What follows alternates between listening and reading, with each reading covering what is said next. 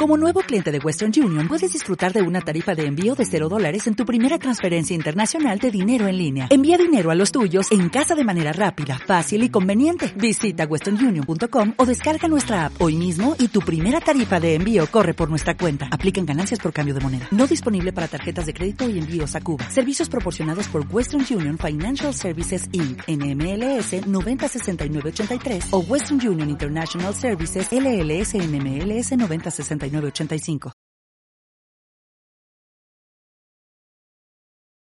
Una vida sin principios de Henry David Thoreau No hace mucho experimenté en un Ateneo la sensación de que el conferenciante había elegido un tema que le era absolutamente desconocido y por tanto no conseguía interesarme tanto como hubiera sido de esperar. Hablaba de cosas de las que no estaba convencido y sus argumentos eran débiles y simples. Además, no había un pensamiento central o centralizador a lo largo de la conferencia. Hubiera preferido que hablara de sus experiencias más íntimas, como hace el poeta. El mayor elogio que me dedicaron en toda mi vida fue cuando alguien me preguntó qué opinaba y esperó mi respuesta. Cuando ocurre algo así me sorprendo, aunque por supuesto me agrada, ya que se hace un uso tan poco corriente de mí que siento como si se me conociera y respetara. Normalmente, si alguien quiere algo de mí, es sólo para saber cuántos acres mide su tierra, pues soy agrimensor, o, a lo sumo, para saber de qué noticias triviales me he enterado. Nunca parece interesar mi esencia, sino sólo mi superficie. Un hombre vino una vez desde bastante lejos para pedirme que diera una conferencia sobre la esclavitud. Pero al hablar con él, descubrí que su camarilla esperaba reservarse siete octavos de la conferencia y sólo un octavo sería para mí. Por tanto, decliné la invitación. Cuando se me invita a dar una conferencia en cualquier sitio, pues tengo cierta experiencia en ese menester, Doy por supuesto que existe un deseo de oír mis opiniones sobre algún tema, aunque yo sea el mayor chiflado del país, y desde luego no de que me limite a decir solo cosas agradables o aquello con lo que esté de acuerdo el auditorio. Con estas condiciones, me comprometo a entregarles una fuerte dosis de mí mismo. Me han venido a buscar y se han comprometido a pagarme. A cambio estoy dispuesto a entregarme a ellos aunque les aburra lo indecible. Así pues, ahora os diría algo similar a vosotros, lectores, puesto que vosotros sois mis lectores, y yo no he viajado mucho, no hablaré de gentes a miles de kilómetros de distancia, sino de aquellos que están más cerca de nosotros. Como hay poco tiempo, dejaré de lado la adulación y expondré todas las críticas. Consideremos el modo cómo pasamos nuestras vidas. Este mundo es un lugar de ajetreo. Qué incesante bullicio.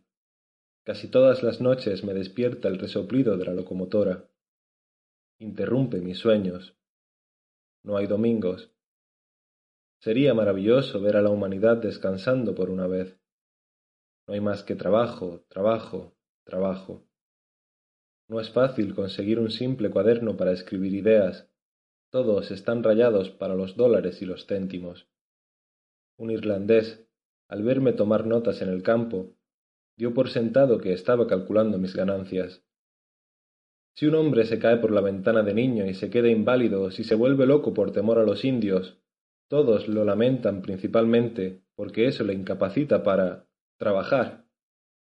Yo creo que no hay nada, ni tan siquiera el crimen, más opuesto a la poesía, a la filosofía, a la vida misma, que este incesante trabajar. Un tipo codicioso, rudo y violento de las afueras de nuestra ciudad, va a construir un muro al pie de la colina, rodeando su propiedad. Las autoridades le han metido esto en la cabeza para evitar que origine otros problemas, y él quiere que me pase tres semanas allí, cavando a su lado. Al final, él quizás acaparará más dinero y se lo dejará a sus herederos para que éstos lo despilfarren. Si lo hago, muchos me alabarán por ser un hombre trabajador y laborioso, pero si me dedico a otras faenas que me proporcionan más beneficio, aunque menos dinero, comenzarán a mirarme como a un holgazán. De todos modos, como no necesito una política de trabajo inútil para ordenar mi vida, y no veo absolutamente nada digno de encomio en que este tipo emprenda más negocios que nuestro gobierno u otros gobiernos extranjeros, por muy divertido que le parezca a él o a ellos, yo prefiero terminar mi educación en una escuela diferente. Si un hombre pasea por el bosque por placer todos los días, corre el riesgo de que le tomen por un aragán. Pero si dedica el día entero a especular cortando bosques y dejando la tierra árida antes de tiempo, se le estima por ser un ciudadano trabajador y emprendedor. Como si una ciudad no tuviera más interés en sus bosques que el de talarlos, la mayoría de los hombres se sentirían insultados si se les empleara en tirar piedras por encima de un muro y después volver a lanzarlas al otro lado, con el único fin de ganarse el sueldo. Pero hay muchos individuos empleados ahora mismo en cosas menos provechosas aún. Por ejemplo, antes del amanecer, una mañana de verano, divisé a un vecino mío caminando con su yunta de bueyes que cargaba lentamente una piedra grande colgando del eje. Parecía envuelto en una atmósfera de laboriosidad. Comenzaba su jornada de trabajo y le sudaba la frente, un reproche para todos los gandules y vagos. Se paró frente al lomo de uno de sus bueyes y dio media vuelta para ostentar su misericordioso látigo mientras ellos avanzaban hacia él. Y yo pensé, este es el trabajo que debe proteger el Congreso americano, el esfuerzo honrado y viril honrado como el discurrir diario del sol sobre nosotros, que hace que tengamos pan fresco cada mañana, y que la sociedad cultive la cordialidad, algo que todo el mundo respeta y venera. Era un ser humano llevando a cabo una faena necesaria, aunque penosa. Ciertamente sentí un leve reproche porque me limitaba a observar desde la ventana, y no estaba afuera, realizando un trabajo semejante. Pasó ese día y por la noche Crucé el patio de otro vecino que tiene muchos criados y despilfarra el dinero, al tiempo que no hace nada de provecho, y allí reconocí la piedra de por la mañana junto a una estructura extravagante, pretendiendo adornar el patio de Lord Timothy Dexter, e inmediatamente se desvaneció a mis ojos la dignidad del trabajo del carretero. A mi parecer, el sol luce cada día para alumbrar labores más provechosas que ésta.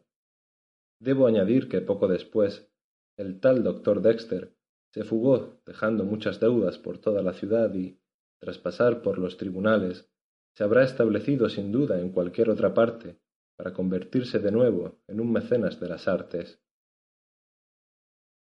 Los caminos por los que se consigue dinero, casi sin excepción, nos empequeñecen. Haber hecho algo por lo que tan solo se percibe dinero es haber sido un auténtico holgazán, o peor aún. Si un obrero no gana más sueldo que el que le paga su patrón, le está engañando, se engaña a sí mismo. Si ganaras dinero como escritor o conferenciante, sería que eres popular, lo cual implica un descenso perpendicular. Esos servicios por los que la comunidad está más dispuesta a retribuir son los más desagradables de cumplir se te paga para que seas menos que un hombre. Normalmente el Estado no recompensa a un genio con más benignidad. Incluso el poeta laureado preferiría no tener que ensalzar los incidentes de la realeza. Se le tiene que sobornar con un tonel de vino, y tal vez se aparte de su musa a otro poeta para que beba de ese mismo tonel. Respecto a mis propios negocios, Resulta que el tipo de trabajo de agrimensura que yo podría hacer con la mayor satisfacción no satisface a los que me contratan. Ellos preferirían que hiciera un trabajo burdo y no demasiado bien, no lo suficientemente bien. Cuando hago notar que hay distintos modos de medir, mi patrón generalmente me pregunta cuál le proporcionaría más metros, no cuál es el más exacto. Una vez inventé una regla para cubicar la madera cortada en trozos de metro y traté de introducirla en Boston. Pero el agrimensor de allí me dijo que los que vendían no deseaban que se midiera su madera con exactitud, que él era ya demasiado justo para ellos, y por tanto siempre medían su madera en Charlestown, antes de cruzar el puente. El propósito del obrero debiera ser no el ganarse la vida o conseguir un buen trabajo, sino realizar bien un determinado trabajo, y hasta en un sentido pecuniario sería económico para una ciudad pagar a sus obreros tan bien que no sintieran que estaban trabajando por lo mínimo, para seguir viviendo sin más, sino que trabajaban por fines científicos o morales. No contrates a un hombre que te hace el trabajo por dinero, sino a aquel que lo hace porque le gusta. Es significativo que existan pocos hombres tan bien empleados, que trabajen tan de acuerdo con sus intereses, que un poco de dinero o fama no les arranque de su tarea actual. Veo muchos anuncios para jóvenes activos, como si la actividad fuera la virtud fundamental de un joven. Sin embargo, me sorprendí cuando alguien me propuso en confianza, un hombre adulto, que me embarcara en una de sus empresas, como si yo no tuviera nada que hacer o mi vida hubiese sido un completo desastre hasta ese momento. Qué dudoso cumplido me dedicó, como si me hubiese encontrado en medio del océano luchando contra el viento y sin tener a dónde dirigirme y me propusiera que le siguiera. Si lo hiciera, ¿qué creéis que dirían los hombres de las compañías de seguros? No, no. No estoy sin empleo a estas alturas del viaje. A decir verdad, vi un anuncio para marineros con experiencia cuando era niño, paseando por mi pueblo natal, y en cuanto tuve la edad, me embarqué. La comunidad carece del soborno capaz de tentar al hombre sabio. Podéis juntar dinero suficiente para perforar una montaña, pero no podréis juntar dinero suficiente para contratar el hombre que está ocupándose de sus asuntos. Un hombre eficiente y valioso hace lo que sabe hacer, tanto si la comunidad le paga por ello como si no le paga. Los ineficaces ofrecen su ineficacia al mejor postor y están siempre esperando que les den un puesto. Como podemos imaginar, raramente se ven contrariados. Tal vez esté siendo más celoso que nunca de mi libertad. Siento que mi conexión y mi obligación para con la sociedad son aún débiles y transitorios esos leves trabajos que me reportan el sustento y por los cuales se me permite que sea útil de algún modo a mis contemporáneos, me son tan agradables que casi nunca recuerdo que son una necesidad. Hasta ahora voy teniendo éxito, pero preveo que si mis necesidades aumentan mucho, el trabajo requerido para satisfacerlas se convertirá en una labor penosa. Si tuviera que vender mis mañanas y mis tardes a la sociedad, como hace la mayoría, Estoy seguro de que no me quedaría nada por lo que vivir. Confío en que jamás venderé mi primogenitura por un plato de lentejas. Lo que pretendo sugerir es que un hombre puede ser muy trabajador y, en cambio, no emplear bien su tiempo. No hay mayor equivocación que consumir la mayor parte de la vida en ganarse el sustento. Todas las grandes empresas se automantienen. El poeta, por ejemplo, Debe alimentar su cuerpo con la poesía, al igual que la máquina de vapor del aserradero alimenta sus calderas con las virutas que produce. Debéis ganaros la vida amando. Pero lo mismo que se dice de los comerciantes que noventa y siete de cada cien fracasan, así la vida de los hombres medida por este patrón es generalmente un fracaso y se puede predecir el desastre. Haber nacido heredero de una fortuna y nada más, no es nacer, sino nacer muerto. Que a uno lo mantenga la caridad de los amigos o una pensión del gobierno, supuesto que se sigue respirando, no importa qué hermosos sinónimos se empleen, es entrar en un asilo. Los domingos el pobre deudor va a la iglesia a hacer recuento de sus bienes y descubre, como es lógico, que sus gastos han sido mayores que sus ingresos.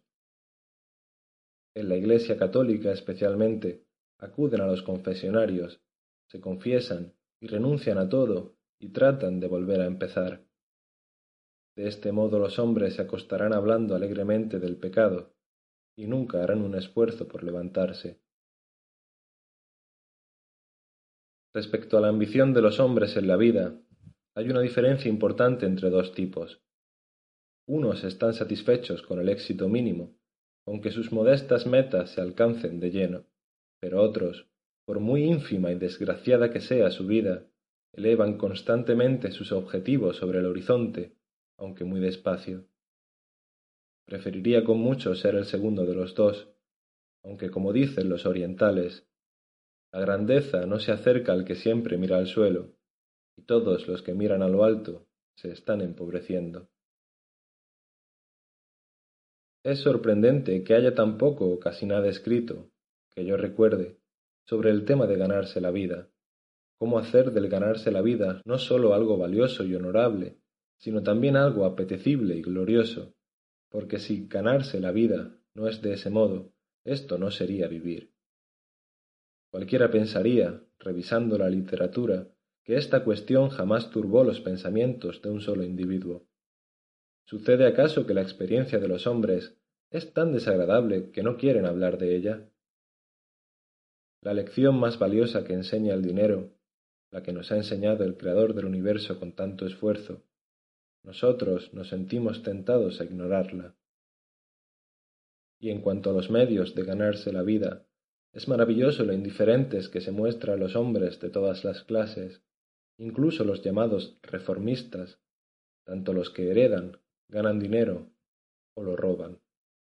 Yo creo que la sociedad no ha hecho nada por nosotros a este respecto, y encima ha deshecho lo que habíamos conseguido.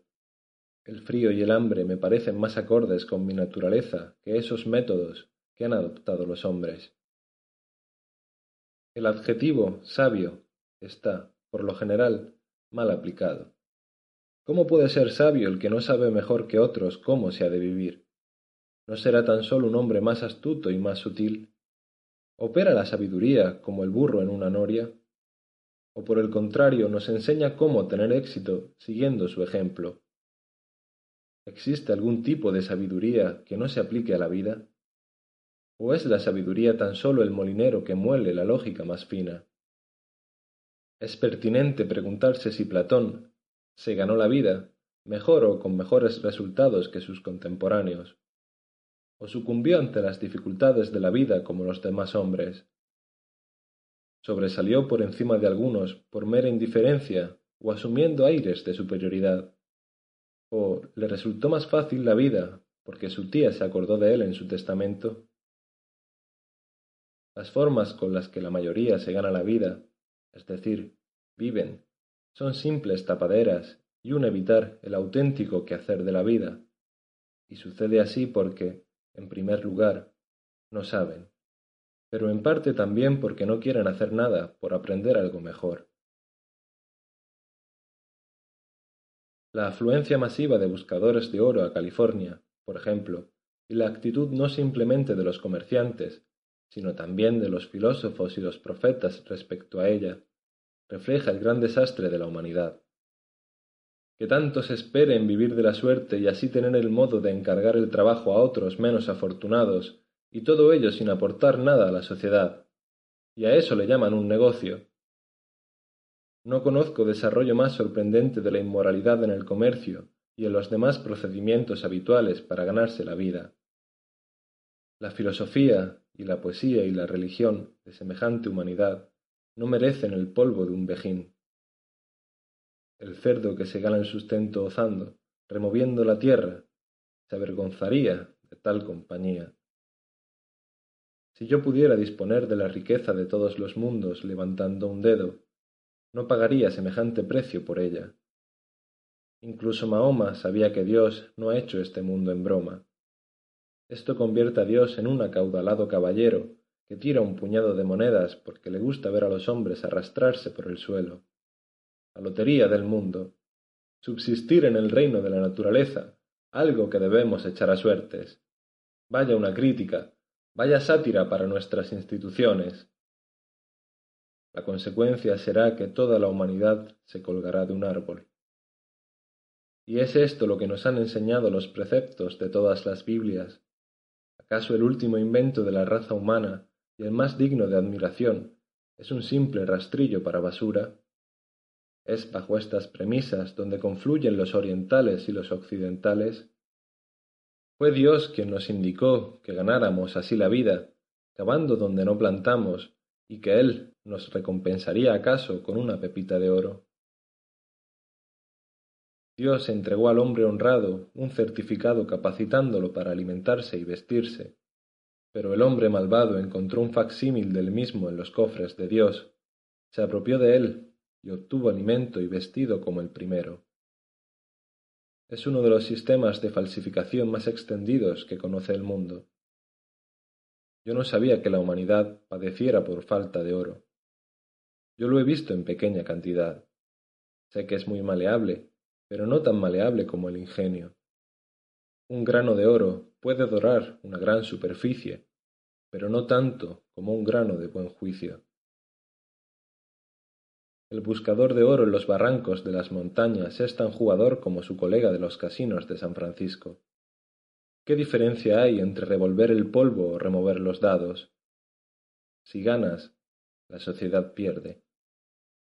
El buscador de oro es el enemigo del trabajador honrado, sean cualesquiera las restricciones y las compensaciones que haya. No es suficiente que me digas que trabajaste mucho para conseguir el oro. También el diablo trabaja intensamente, el camino de la transgresión puede ser difícil de muchas maneras. El más humilde espectador que vea una mina dirá que buscar oro es una especie de lotería. El oro obtenido de ese modo no es lo mismo que el sueldo del trabajo honrado. Pero, en la práctica, olvida lo que ha visto porque sólo percibe el hecho, no el principio, y entra en esa dinámica, es decir, compra un boleto en lo que resulta ser otra lotería, aunque no tan obvia. Una tarde, después de leer el relato de Howitt sobre los buscadores de oro en Australia, me quedaron grabados en la mente toda la noche los numerosos valles con sus arroyos, todo cortado por pozos pestilentes de tres a treinta metros de profundidad y cuatro metros de ancho, tan justos como les fue posible cavarlos y medio cubiertos de agua el lugar al que se lanzan con furia muchos hombres para buscar fortuna, sin saber dónde deben abrir sus agujeros, sin saber si el oro está bajo su mismo campamento, cavando a veces cincuenta metros antes de dar con la veta o perdiéndola por centímetros, convertidos en demonios y sin respetar los derechos de los demás en su sed de riqueza. Valles enteros a lo largo de cincuenta kilómetros aparecen de repente como panales de miel por los pozos de los mineros, de tal suerte que cientos de éstos mueren allí agotados. Metidos en el agua y cubiertos de barro y arcilla, trabajan día y noche y mueren de frío y de enfermedad. Tras leer esto y habiéndolo olvidado en parte, me puse a pensar, por casualidad, en mi propia vida, que me resulta tan poco satisfactoria, siendo lo mismo que otros muchos y, con la visión de las excavaciones todavía en mi mente, me pregunté por qué no iba yo a lavar oro todos los días, aunque sólo fueran partículas mínimas, por qué no iba yo a trazar una galería hasta el oro de mi interior y trabajar esa mina. Ahí está nuestro Balarat y Bendigo. ¿Qué importa que la galería sea estrecha? De todos modos, yo debo seguir el sendero, por muy solitario, estrecho y tenebroso que sea, por donde caminar con amor y respeto. Allí donde un hombre se separa de la multitud y sigue su propio camino, allí sin duda hay una bifurcación en la carretera, aunque los viajeros asiduos no vean más que un boquete en la empalizada. Su sendero solitario a campo a través resultará el mejor camino de los dos. Muchos hombres se apresuran a ir a California y Australia como si el verdadero oro se encontrara en esa dirección. Al contrario, están yendo justo al lugar opuesto de donde se encuentra. Hacen prospecciones más y más lejos del lugar adecuado, y cuando creen que han triunfado, resulta que son sólo los más desafortunados. ¿No es aurífero nuestro suelo natal? ¿No riega nuestro valle un arroyo que viene de las montañas doradas? ¿No nos ha traído éste partículas resplandecientes y no ha formado pepitas desde antes incluso de las eras geológicas? Sí, por extraño que parezca, si un buscador se desvía buscando este auténtico oro del interior de las inexploradas soledades que nos rodean, no hay peligro de que alguno siga sus pisadas y se empeñe en suplantarlo. Puede incluso reclamar y excavar el valle entero, las parcelas cultivadas y sin cultivar, durante toda su vida, porque nadie le discutirá su derecho. No se meterán con sus artesas o sus herramientas.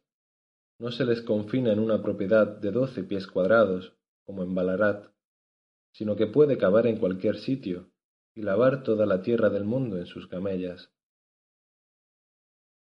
Howitt dice lo siguiente del hombre que encontró la gran pepita de doce kilogramos en las excavaciones de Bendigo, en Australia.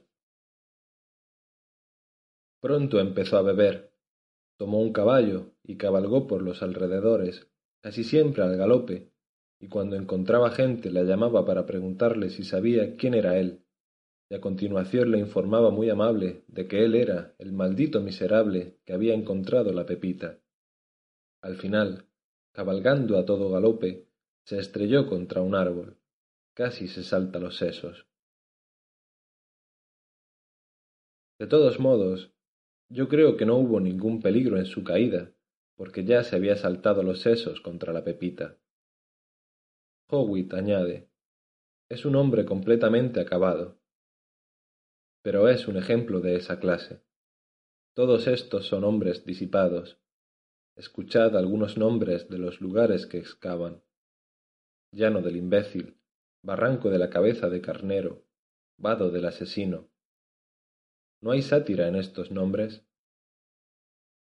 Dejadlos que arrastren su mal ganada riqueza donde quieran. Yo creo que el lugar en que vivan será siempre el llano del imbécil, sino el vado del asesino. La última fuente de nuestra energía ha sido el saqueo de sepulturas en el istmo de Darien, una empresa que parece estar en sus comienzos porque, según referencias recientes, ha ganado la segunda votación en la Comisión de Nueva Granada, un decreto para regular este tipo de minas, y un corresponsal del Tribune ha escrito En la estación seca, cuando el tiempo permita que la zona sea debidamente inspeccionada, no cabe duda de que se encontrarán otras ricas huacas, es decir, cementerios. A los emigrantes les dice No vengáis antes de diciembre, tomad la ruta del istmo mejor que la de la boca del toro. No traigáis equipaje inútil, no carguéis con una tienda, un buen par de mantas será suficiente, un pico, una pala y un hacha de buena calidad será todo lo que necesitéis. Consejo este que bien podría estar sacado de la guía de Burker. Y concluye con esta línea en bastardilla y letras mayúsculas. Si os va bien en casa, quedaos ahí. Que muy bien puede interpretarse si estáis sacando bastante dinero de los expolios de los cementerios de vuestro estado, quedaos ahí. ¿Por qué ir a California por un lema? California es la hija de Nueva Inglaterra, criada en su propia escuela y en su iglesia. Es sorprendente que de entre todos los predicadores haya tan pocos maestros de moral. Los profetas están dedicados a perdonar el comportamiento de los hombres, Muchos reverendos de edad avanzada, los Illuminati de esta era, me dicen con una sonrisa amable y cordial, entre un suspiro y un estremecimiento, que no sea demasiado blando con estas cosas, que lo aglutine todo, es decir, que haga con todo esto un lingote de oro. El mejor consejo que he oído sobre estos temas era rastrero. A grandes rasgos era esto. No merece la pena emprender una reforma del mundo en ese particular. No preguntes cómo se consigue la mantequilla para tu pan, se te revolverá el estómago al enterarte, y cosas parecidas. Le sería mejor a un hombre morir de hambre que perder su inocencia en el proceso de conseguir el pan. Si dentro del hombre sofisticado no hay otro ingenuo, entonces se trata de uno de los ángeles del diablo. Al hacernos viejos, vivimos con menos rigidez, nos relajamos un poco de la disciplina y de algún modo dejamos de obedecer nuestros instintos más puros. Pero deberíamos ser escrupulosos hasta el extremo de la cordura, despreciando la mofa de aquellos que son más desafortunados que nosotros. Incluso en nuestra ciencia y filosofía no existe por lo general una sola verdad objetiva de las cosas. El espíritu de secta y la intolerancia han puesto sus pezuñas en medio de las estrellas. Solo tenéis que discutir el problema de si las estrellas están deshabitadas o no, para descubrirlo. ¿Por qué tenemos que embadurnar los cielos como hicimos con la tierra? Fue triste descubrir que el doctor Kane era masón y que Sir John Franklin lo era también. Pero es más duro aún pensar que posiblemente esa fue la razón por la que el primero fue en busca del segundo. No hay ninguna revista popular en este país que se atreva a publicar la opinión de un niño sobre cuestiones de cierta importancia sin hacer algún comentario. Todo debe someterse a los doctores en teología. Yo preferiría que lo sometieran a la opinión de los arrapiezos. Uno vuelve del funeral de la humanidad para asistir a un fenómeno natural. Una pequeña idea entierra a todo el mundo. No conozco a casi ningún intelectual que sea tan abierta y auténticamente liberal que se pueda hablar con libertad en su presencia. La mayoría de aquellos con los que intento hablar pronto se ponen a atacar una institución en la que tienen algún interés, es decir, tienen un punto de vista particular, no universal. Interpondrán continuamente su propio tejado con un estrecho tragaluz para ver el cielo, cuando es el cielo lo que deberían contemplar sin obstáculo alguno. Yo os digo, quitad de en medio vuestras telarañas, limpiad vuestras ventanas. En algunos Ateneos me dicen que han aprobado la exclusión del tema de la religión, y si estoy tocando ese tema o no. He llegado a tener mucha experiencia y he hecho todo lo posible por reconocer con franqueza mi propia vivencia de la religión, de tal modo que mi auditorio nunca sospecha el origen de mis ideas. El conferenciante era tan inofensivo para ellos como la luz de la luna. En cambio, si les hubiera leído la biografía de los grandes pícaros de la historia, habrían pensado que había escrito las vidas de los diáconos de su iglesia. Por lo general, la pregunta es ¿De dónde vino usted? o ¿A dónde va? Hay una pregunta más pertinente aún que oí hacer una vez a dos personas de mi auditorio. ¿A favor de qué es la conferencia? Todo mi cuerpo se estremeció. Para ser imparcial, los mejores hombres que conozco no están tranquilos, no son todo un mundo en sí mismos. En general, se preocupan de los modales y adulan y estudian las situaciones con más perspicacia que el resto.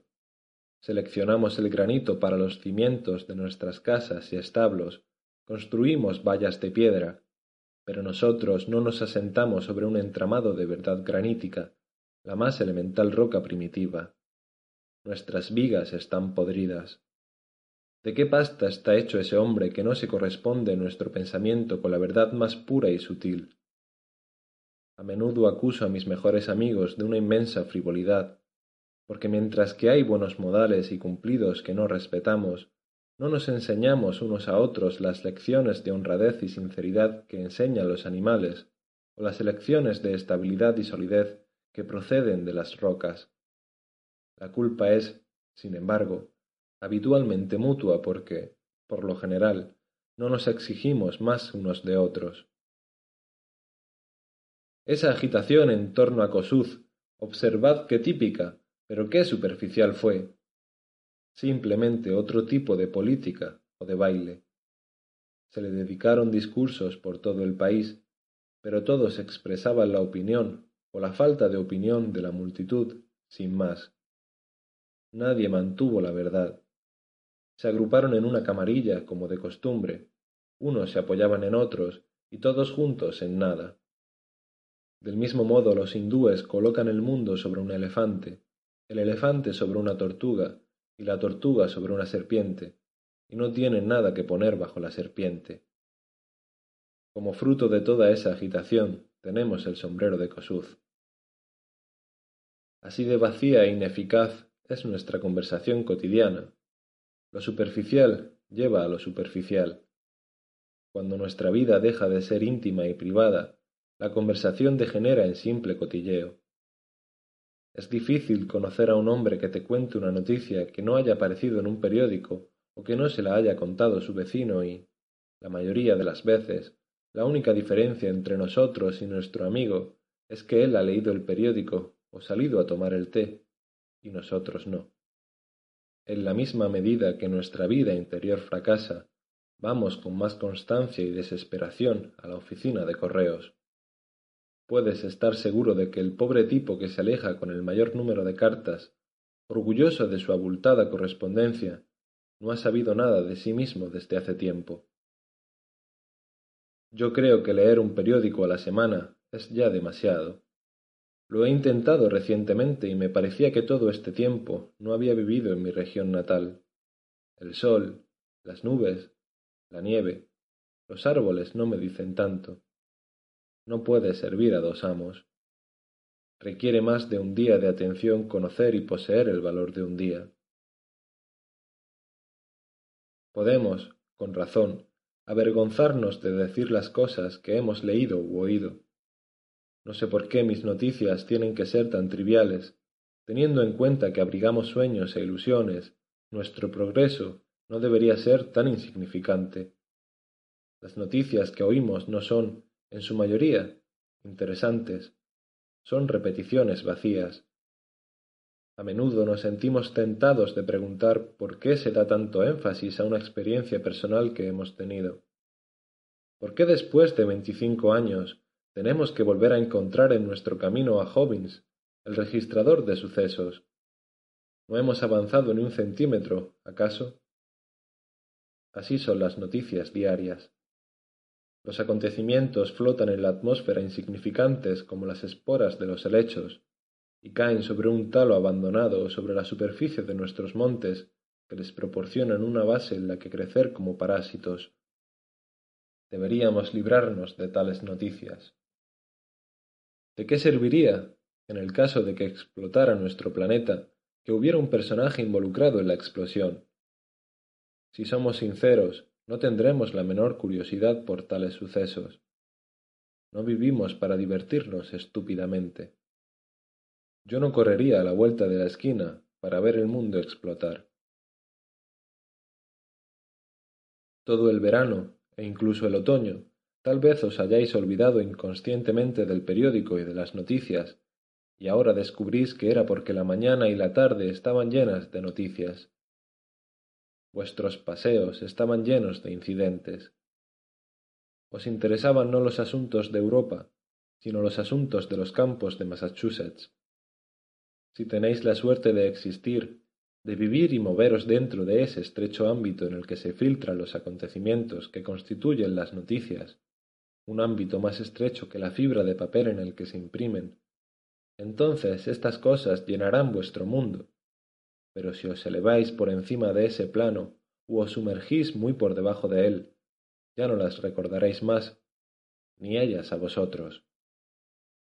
La realidad es que ver salir el sol cada día y verlo ponerse, participar de ese modo en el curso del universo, os conservará sanos para siempre. Naciones. ¿Qué son las naciones? Tártaros unos y chinos. Pululan como insectos. El historiador lucha en vano por hacerlos memorables. Hay muchos hombres, pero ni uno solo que lo sea auténticamente. Son los individuos los que pueblan el mundo. Cualquier hombre que piense puede decir con el espíritu de Loda, desde la altura miro a las naciones y observo cómo se convierten en cenizas. Mi vivienda en las nubes es tranquila son placenteros los grandes campos de mi descanso. Os lo ruego, dejadnos vivir sin ser arrastrados por perros, como hacen los esquimales, cruzando a través de colinas y valles, y mordiéndose las orejas unos a otros. No sin un leve temblor de miedo, a menudo me doy cuenta de la facilidad con la que mi mente admite los detalles de cualquier asunto trivial, las noticias de la calle, y me asusta observar con qué facilidad la gente abarrota sus mentes con tales basuras y deja que rumores e incidentes ociosos e insignificantes se introduzcan en un terreno que debiera ser sagrado para el pensamiento. Debe ser mi mente un escenario público donde se discutan los asuntos de la calle y los cotilleos de la sobremesa? ¿O debería ser una estancia del cielo mismo, un templo y petro consagrado a servir a los dioses? Me resulta tan difícil deshacerme de los pocos datos importantes. Sólo una mente divina me lo podría aclarar. Así son, en general, las noticias de los periódicos y de las conversaciones. Es importante conservar la castidad de la mente a este respecto. Pensad que aceptarais en vuestras mentes los detalles de un solo caso de la sala de lo criminal, profanando su sanctum sanctorum durante una hora o muchas horas, hacéis de lo más íntimo del apartamento de vuestra mente una sala de los tribunales, como si todo este tiempo el polvo de la calle nos hubiera cubierto, como si la calle misma con todo su tráfico, su ajetreo y suciedad, hubieran atravesado el santuario de nuestros pensamientos. ¿No sería ese un suicidio intelectual y moral? Cuando me he visto obligado a sentarme como espectador y oyente en un tribunal de justicia durante varias horas, y he visto a mis vecinos entrando y saliendo a hurtadillas y caminando de puntillas con las manos y el rostro bien lavados. Me parecía en ese momento que, al quitarse los sombreros, sus orejas crecían rápidamente hasta convertirse en grandes tolvas auditivas entre las cuales se apretaban sus pequeñas cabezas. Como aspas de molinos de viento, captaban las ondas de sonido que tras algunas vueltas que les excitaban en sus cerebros dentados salían por el otro lado. Yo me preguntaba si al llegar a casa prestaban la misma atención a limpiarse las orejas que antes habían prestado a lavarse las manos y los rostros. Me pareció entonces que el público y los testigos, el jurado y el abogado, el juez y el criminal de la sala, si se me permite considerarlo culpable antes del veredicto, eran todos igualmente criminales y yo hubiera deseado que un rayo los alcanzara y los aniquilara a todos.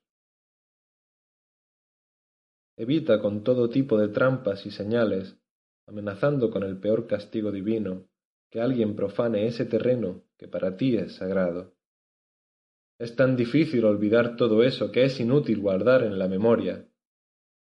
Si tengo que ser un camino, prefiero serlo por torrentes, por arroyos del Parnaso que por alcantarillas de ciudad. Existe la inspiración, ese chismorreo que llega al oído de la mente atenta desde los patios celestiales. Existe otra revelación profana y caduca, la de las tabernas y la comisaría de policía. El mismo oído es capaz de captar ambas comunicaciones. El criterio del que escucha es el que debe determinar cuál oír y cuál no. Yo creo que la mente se puede profanar permanentemente con el hábito de escuchar cosas triviales, de modo que todos nuestros pensamientos se teñirán de trivialidad. Nuestro propio intelecto debería ser de asfalto, es decir, debería tener un buen firme para que las ruedas se deslizaran fácilmente, y si quieres saber cómo darle mejor consistencia a la carretera, mejor que la que se consigue con cantos rodados, con traviesas de abeto o con asfalto, lo que tienes que examinar son algunas de nuestras mentes que se han visto sometidas tanto tiempo a este tratamiento. Si nos hemos profanado nosotros mismos, y quién no, el remedio será la cautela y la devoción para volver a consagrarnos y convertir de nuevo nuestras mentes en santuarios. Deberíamos tratar nuestras mentes, es decir, a nosotros mismos, como a niños inocentes e ingenuos, y ser nuestros propios guardianes, y tener cuidado de prestar atención sólo a los objetos y los temas que merezcan la pena. No leáis el Times, leed el Eternidades. Los convencionalismos son a la larga tan malos como la mezquindad. Incluso los datos científicos pueden manchar la mente con su aridez, a no ser que os las limpiéis cada mañana o las fertilicéis con el rocío de la verdad fresca y viva. La sabiduría no llega hasta nosotros por los detalles, sino a través de rayos de luz procedentes del cielo. Sí, todo pensamiento que cruza la mente comporta un desgaste irreversible y un profundizar los baches que, como en las calles de Pompeya, daban muestra del uso que se les dio. Cuántas cosas hay sobre las que deberíamos deliberar para decidir si las aceptamos o no. Mejor hubiéramos dejado que los carromatos de los vendedores ambulantes avanzaran a un trote muy lento, incluso al paso, por ese puente glorioso de la mente por el que confiamos pasar al final del último instante de nuestra vida a la orilla más próxima de la eternidad. Tan solo tenemos habilidad para vivir como zafios y para servir al diablo, y nada de cultura ni delicadeza, para adquirir riquezas mundanas o fama o libertad dar una falsa imagen a los demás, como si fuéramos todo cáscara y concha, sin un corazón tierno y vivo dentro de nosotros. ¿Por qué tienen que ser nuestras instituciones como esas nueces hueras que sólo sirven para pincharse los dedos? Se dice que América va a ser el campo de batalla donde se librará la batalla por la libertad, pero en realidad no puede ser que se refieran a libertad en un sentido exclusivamente político. Incluso si aceptamos que el americano se ha librado de un tirano político, todavía es esclavo de un tirano económico y moral.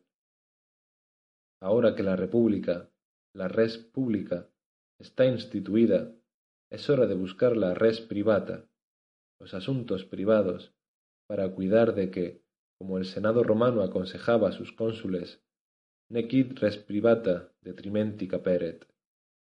Los asuntos privados no sufran deterioro alguno. ¿Llamamos a esta la tierra de los hombres libres? ¿Qué supone ser libres respecto del rey George y seguir siendo esclavos del rey prejuicio? ¿Qué sentido tiene nacer libres y no vivir libres? ¿Cuál es el valor de una libertad política sino el de hacer posible la libertad moral. Alardeamos de la libertad de ser esclavos o de la libertad de ser libres. Somos una nación de políticos y nos preocupamos solo por una defensa superficial de la libertad. Los hijos de nuestros hijos tal vez se sientan un día realmente libres. Nos sometemos a impuestos injustos. Hay un grupo de entre nosotros que no está representado son impuestos sin representación. Nosotros alojamos a las tropas, a tontos y ganado de todas clases. Alojamos nuestros cuerpos vastos en nuestras pobres almas, hasta que los primeros consumen toda la sustancia de las segundas. Con respecto a la auténtica cultura y a la umbría de bien, somos aún esencialmente provincianos, porque no adoramos la verdad, sino el reflejo de la verdad, porque estamos pervertidos y limitados por una devoción exclusiva al negocio y al comercio y a las fábricas y a la agricultura y cosas semejantes, que son sólo medios y no fines. De esta manera es también provinciano el Parlamento inglés, simples paletos que se traicionan unos a otros cada vez que se les presenta un asunto importante que resolver. El problema irlandés, por ejemplo. ¿Por qué no lo llamé el problema inglés? Sus naturalezas se corrompen en contacto con la propia bajeza de los temas que tratan. Su buena crianza respeta sólo cuestiones secundarias. Los mejores modales del mundo pasan a ser fatuos y torpes al compararlos con una inteligencia superior. Su apariencia no es sino como la de las modas de otros tiempos, simples cortesías, genuflexiones y calzas hasta la rodilla pasadas de moda. Es el vicio y no los modales exquisitos lo que hace que pierdan la firmeza de carácter. En realidad no son más que ropas desechadas o conchas huecas clamando por el respeto que se debía al ser que las habitaba. Se os regala la concha en lugar de la carne, y no es excusa que, en el caso de ciertos moluscos, las conchas tengan más valor que la carne.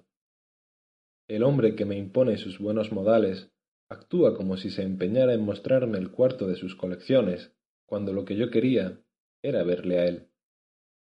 No fue este el sentido con el que el poeta Decker llamó a Cristo el primer auténtico caballero que jamás haya existido.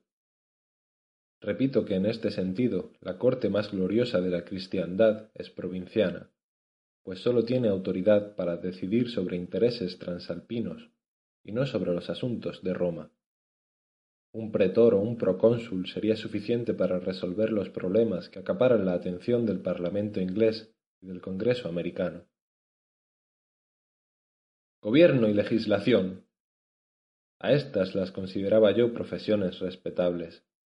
Hemos oído hablar en la historia del mundo de numas, licurgos y solones, de origen divino, nombres que pueden al menos representar legisladores ideales. Pero pensad lo que supone dictar las normas para producir esclavos o exportar tabaco. ¿Qué tienen que ver los legisladores divinos con la importación o la exportación del tabaco? ¿Y los legisladores humanos con respecto a la producción de esclavos? Suponed que tuvieseis que someter esa cuestión a un hijo de Dios. ¿No tiene él ningún hijo en el siglo XIX? ¿Se trata de una familia extinguida? ¿Con qué condiciones la recuperaríais? ¿Qué dirá el estado de Virginia el último día, cuando éstas han sido sus principales y básicas cosechas? ¿Qué lugar ocuparía el patriotismo en semejante estado? Tomo los datos de las estadísticas que han publicado los propios estados. Un comercio que surca los mares para comprar nueces y pasas, y que incluso esclaviza a los marineros con este propósito. El otro día vi un barco que había naufragado y en el cual se habían perdido muchas vidas y su cargamento de ropas, nebrinas y almendras amargas. América va al viejo mundo por sus frutos amargos. No es el mar o el naufragio lo bastante amargo como para hacer que la savia de la vida se vierta en ellos. Sin embargo, así es en su mayor parte nuestro ensalzado comercio, y hay algunos que todavía se consideran estadistas y filósofos, y que están tan ciegos que piensan que el progreso y la civilización dependen, precisamente, de este tipo de intercambio, y de tal actividad que más bien parece la actividad de las moscas alrededor de una cuba de melaza. Sería estupendo, alguien ha dicho, que los hombres fueran ostras y estupendo le contestaría yo, si fueran mosquitos. El teniente Herndon, enviado por nuestro gobierno a explorar el Amazonas y, según parece, a extender el área de esclavitud, advirtió que allí hacía falta una población laboriosa y activa que conozca las comodidades de la vida y que tenga necesidades artificiales que le induzcan a extraer del país sus múltiples recursos. Pero, ¿cuáles son esas necesidades artificiales a estimular. No son el amor a los lujos como el tabaco y los esclavos, tan abundantes en su Virginia natal, ni el hielo y el granito y otras riquezas materiales de nuestra Nueva Inglaterra natal, ni tampoco son los grandes recursos de un país la fertilidad o la esterilidad del suelo que los produce. La necesidad básica de todo estado donde he vivido es la elevada y seria ambición de sus habitantes. Esto es lo único que desarrolla los grandes recursos de la naturaleza y que, a la larga, le exige explotarlos por encima de sus posibilidades, porque desde luego el hombre se mueve con el curso natural de las cosas. Cuando preferimos la cultura a las patatas y el entendimiento a las ciruelas, entonces los grandes recursos del mundo se extraen y el resultado, o la producción básica, no son esclavos ni obreros, sino hombres.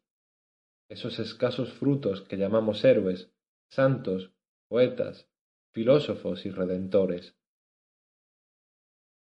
En resumen, al igual que se forman los ventisqueros cuando cesa el viento, asimismo cuando cesa la verdad surge una institución.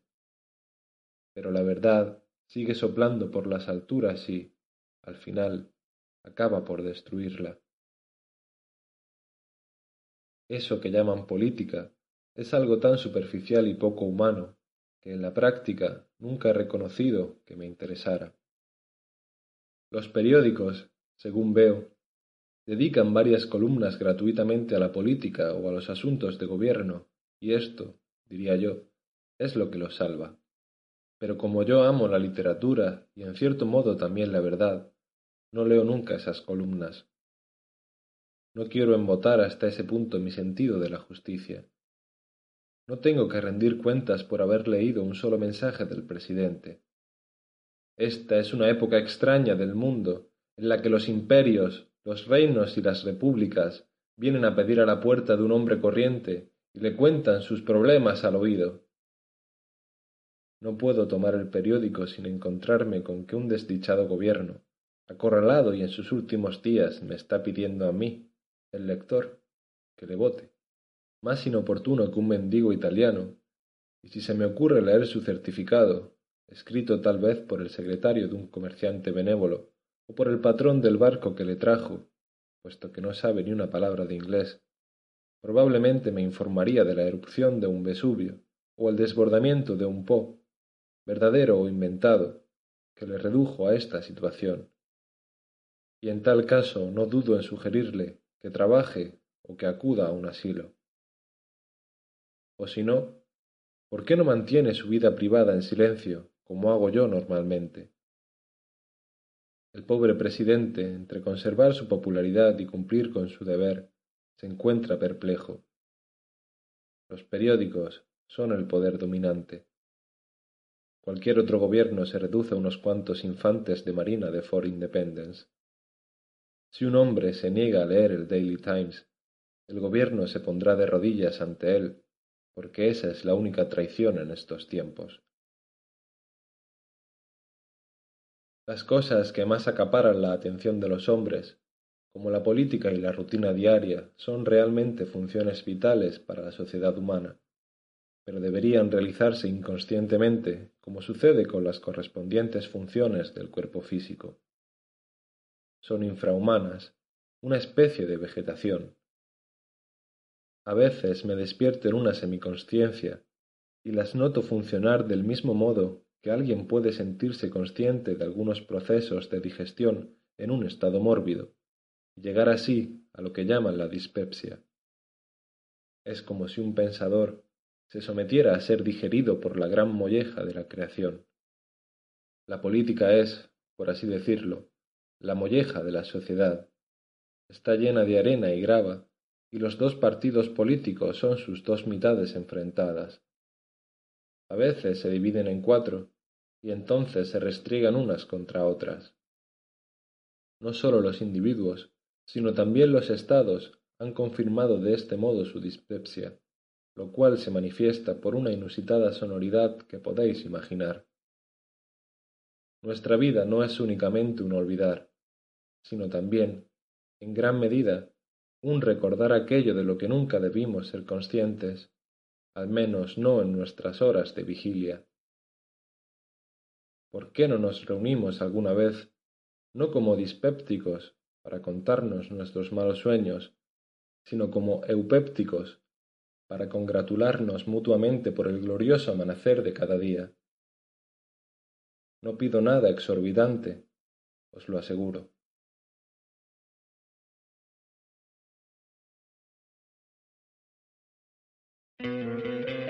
¿No te encantaría tener 100 dólares extra en tu bolsillo? Haz que un experto bilingüe de TurboTax declare tus impuestos para el 31 de marzo y obtén 100 dólares de vuelta al instante. Porque no importa cuáles hayan sido tus logros del año pasado, TurboTax hace que cuenten. Obtén 100 dólares de vuelta y tus impuestos con 100% de precisión. Solo con Intuit TurboTax. Debes declarar para el 31 de marzo. Crédito solo aplicable al costo de la presentación federal con TurboTax Full Service. Oferta sujeta a cambios o cancelación en cualquier momento.